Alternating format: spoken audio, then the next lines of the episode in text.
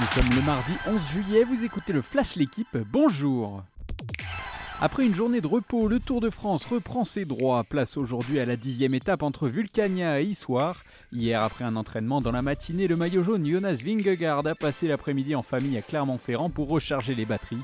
Même programme pour son rival Tadej Pogacar, dont la vidéo le montrant avec une baguette après un stop dans une boulangerie a fait le tour des réseaux sociaux.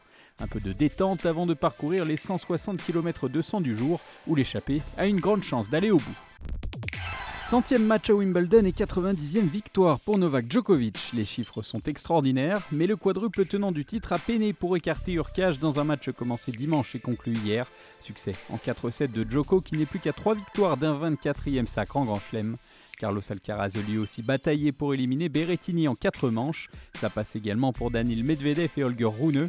Stefanos Tsitsipas s'est lui arrêté en 8 battu par la surprise américaine Christopher Eubanks.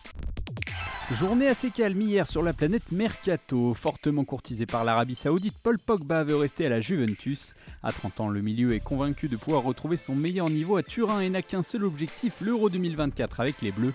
En fin de contrat, Mathieu Valbuena a lui annoncé son départ de l'Olympiakos. Libre, le triple champion de Grèce veut vivre une dernière aventure. Enfin, en Ligue 1, Alexander Djikou quitte Strasbourg pour rejoindre Fenerbahçe, vice-champion de Turquie. Les Bleus arrivent lancés, qualifiés in extremis pour le Final 8 de la Ligue des Nations grâce à leur victoire sur l'Allemagne. Les volleyeurs français ont retrouvé du jus.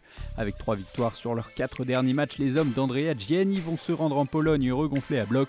Toujours privés d'Erwin Ngapet, ils retrouveront en revanche Kevin Tilly pour affronter les États-Unis en quart de finale. Rendez-vous le 19 juillet à 17h en direct sur la chaîne L'équipe. Merci d'avoir écouté le Flash L'équipe. Bonne journée